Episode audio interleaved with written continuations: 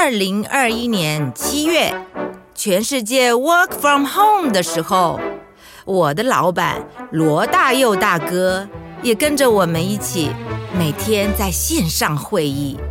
天南地北的聊着聊着聊着聊着聊。罗大佑安可曲歌的故事。哦，我跟安祖刚刚完成那个《卫视西罗香》跟《重逢》这两首歌，那我们故意把它编成那个 Jazz 的版本，哦，因为这这歌在以前的版本都是 Rumba 的，它的它的曲调很好听，是五音接接律的，我们想把它弄成另外一种样子，所以这首歌就是里面大概最难做的一首。那把《重逢》加进去，也是因为也是因为那个节奏的关系。那我先讲一下这首歌啊，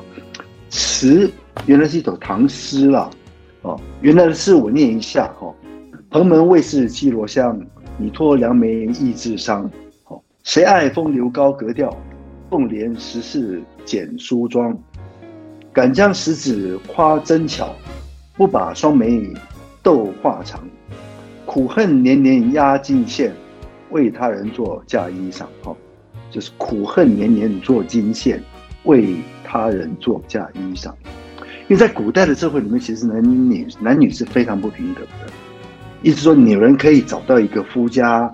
很很很很很对称的夫家，然后门当户对，或是可以嫁出去，其实是一件很幸福的事情嘛。因为古代是女人其实不带不带出来工作的。这里就借着一个他们在帮别人缝衣服，然后我们知道那个新娘装，新娘装其实是特别华丽的，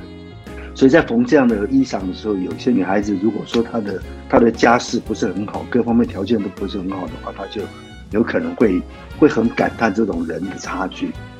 那这首歌的的作曲是呃梁月英哦，梁月英，梁月英先生他是一九一零年出生的。他等于是在清朝的末年的最后一年出生的，因为孙中山先生革命是二一九一一年嘛。那他出生是出生在日本，哦，然后他他是广东人，出生在日本。那他回到了回到了中国以后，他那时候是回到上海，哦，在上海陪从事配乐跟那个歌曲的创作，哦，这样他的歌有博爱歌啦，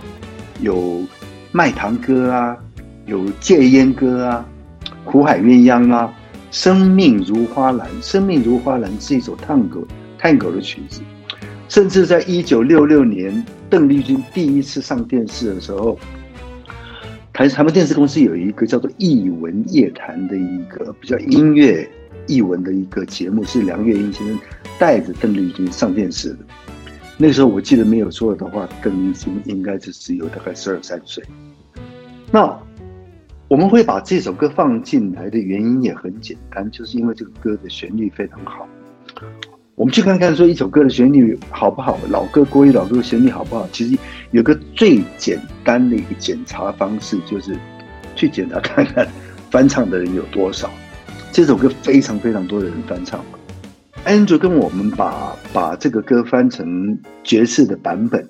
然后我们为了要使它的那个。整个色彩跟变化多一点，请那个冥想哈，谢冥想在编曲的时候用的比较比较有一种 format，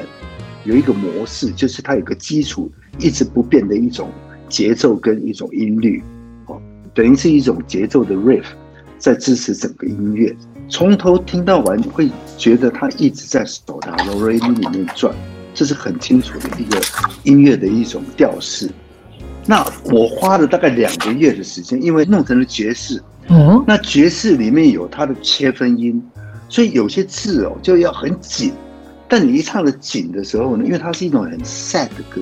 所以就是怕那个音哦被挤压到一起的时候，失到那个失掉那种那种悲哀跟庄跟悲哀里面该有的庄重的感觉。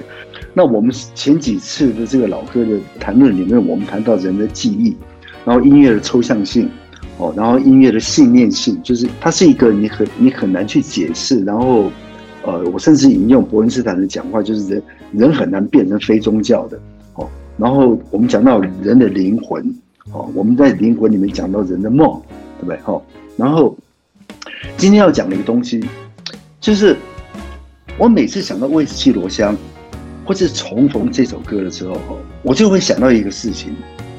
就是我在听这首歌，尤其重逢那首歌，我在听的时候，我想到我初一的时候，初一的时候，我我阿妈到从台南到台北来啊照顾我们，一放这首歌，我我听的版本是吹平的版本，一放这首歌的时候，我们那种是五楼睡觉的地方，那个榻榻米。然后阿妈，然后那个收音机，然后我那个时候在集邮，刚刚开始集邮，那些邮票、邮票簿开始集邮的时候，你都会用手去拿嘛。那集邮久了以后，你发现手去拿那个那个邮票，因为它有时候很平，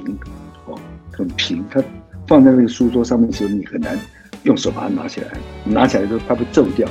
所以我甚至去买去集邮社里面去买的那个夹子，专门夹邮票那种夹子。一张一张，你把它放进去。那邮票集邮簿里面，它不是有透明的地方，你可以把把邮票放上去嘛？然后去排那一张一张的那个邮票，把它排成那个图像，这样每一每一页每一页，它有点像相簿。那些画面跟榻榻米的气味，还有甚至邮票哦，还有首日风，那些味道都会回到我的鼻子里面来。到现在还是一样，到现在还是一样。我这边要讲的就是。歌曲会帮助你把一些记忆把它把它拉回来，我们现在讲的是一九六六七年的的那个年代，